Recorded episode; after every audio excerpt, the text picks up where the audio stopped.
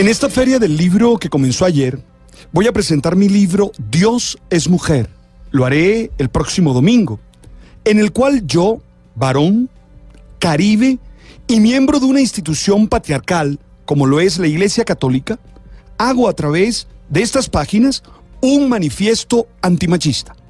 Es decir, reflexiono sobre la necesidad de tener actitudes, prácticas, lógicas y acciones en las que se manifieste la equidad de género y se entienda que nadie es más valioso que nadie y que debemos respetarnos y ayudarnos a construir un mundo en el que todos tengamos posibilidades reales para realizar integralmente desde la condición humana nuestros proyectos de vida.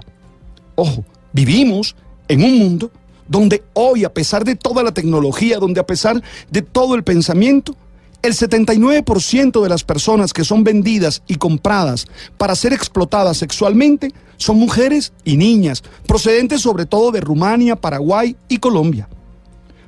Un mundo donde el tercio de las mujeres son obligadas a casarse antes de los 18 años y una de cada nueve se casa antes de cumplir los 15.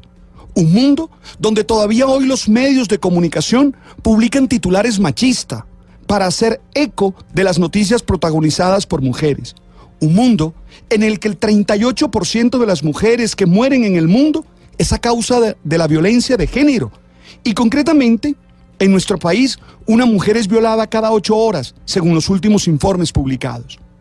Un mundo en el que todavía hoy la brecha salarial está muy grande, ¿sí?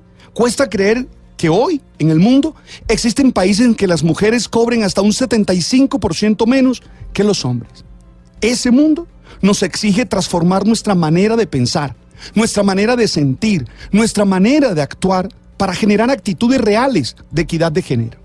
Oye, desde mi experiencia como líder espiritual, considero que es muy importante entender que desde los textos bíblicos no se puede sostener ninguna relación discriminatoria o de dominación sobre las mujeres.